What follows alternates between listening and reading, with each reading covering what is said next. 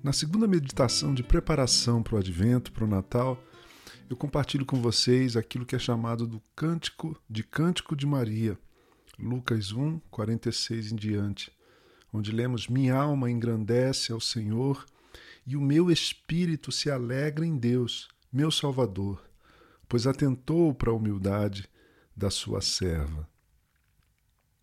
Palavras e comentários de John Stott para esse texto, para essa narrativa de Lucas, para esse, para esse registro, melhor dizendo, de Lucas, do Cântico de Maria, são muito inspirativos. Diz Stott que desde o sexto século a igreja tem demonstrado uma apreciação especial pelo Cântico de Maria, eh, que é chamado de magnificar. E, e a igreja tem incluído, vem incluindo, o magnificar nas suas liturgias, nas suas celebrações, nos seus cultos. Porém, eh, essa inclusão desse cântico de Maria levanta uma importante questão. Como é que a gente pode cantar o Magnificar, o cântico de Maria, esse hino que Maria compôs como resposta à revelação de que seria mãe, que, que traria dentro do seu ventre, por obra do Espírito Santo, o Salvador do mundo? O cântico expressa a admiração de uma virgem, de uma virgem hebraica, de uma moça hebraica, por ter sido escolhida por Deus para dar à luz ao Messias, o Filho de Deus. Como é que a gente pode fazer nossas as palavras de Maria? Não seria inadequado da nossa parte dizer o que Maria disse, porque Maria está respondendo à revelação e ao chamado de Deus. De forma nenhuma, diz Stott, de jeito algum. E eu concordo com ele. Há vários séculos que a experiência de Maria, apesar de ter sido uma experiência muito única, muito singular, essa experiência registrada em Lucas capítulo 1 tem sido reconhecida, reconhecida como a experiência típica de todo cristão, de todo crente. É uma experiência típica também para mim e também para você, minha e sua. O Deus que fez grandes coisas por Maria tem também derramado generosamente a sua graça sobre nós.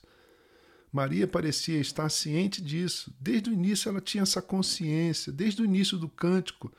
Uh, isso está na primeira pessoa. Ela diz minha, meu. Ela usa esses possessivos. Minha alma se alegra em Deus, meu espírito. Ela usa minha e meu, ou seja, uma experiência dela. Porém, mais adiante, ela passa à terceira pessoa.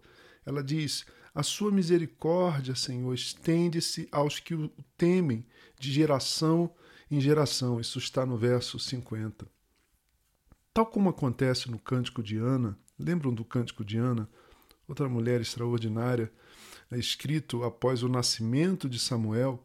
No Cântico de Maria, no Magnificar, Deus inverte os valores humanos há uma subversão, há uma inversão daquilo que a humanidade e a sociedade valoriza.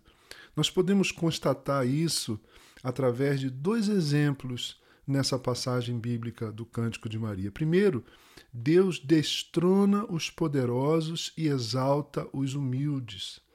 Deus destrona, Deus tira do trono os poderosos e exalta os humildes. Ele agiu assim com Faraó e com Nabucodonosor ao resgatar Israel do exílio. Ele continua agindo assim hoje.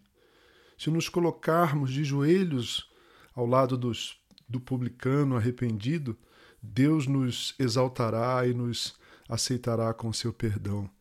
Depois leia toda essa passagem do 46 até o 55 e constate essa inversão de valor. Deus de valores, Deus destrona os poderosos, diz Maria, e exalta os humildes. Segundo, Deus despede os ricos de mãos vazias e alimenta os famintos. Deus despede os ricos, aqueles que têm muitos recursos financeiros, de mãos vazias, mas alimenta, mas provê para os que têm o coração faminto. Maria tinha fome.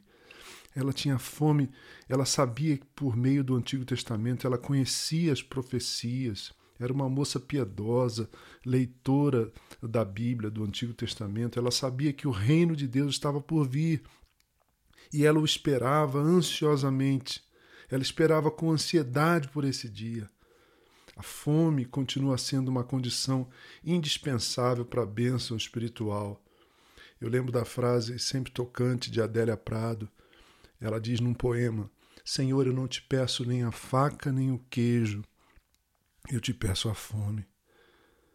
Ao passo que a autossatisfação, sentir-se satisfeito consigo mesmo, é uma complacência e é a nossa pior inimiga.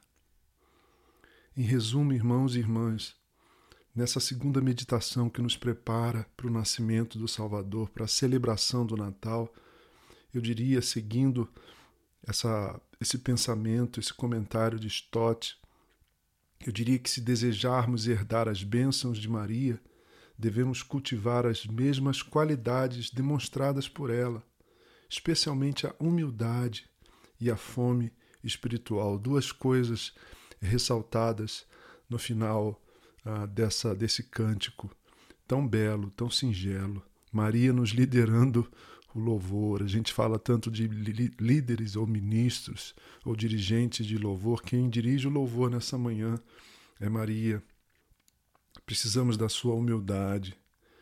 Precisamos dessa fome espiritual. Sabem, a Elben César diz uma frase muito correta.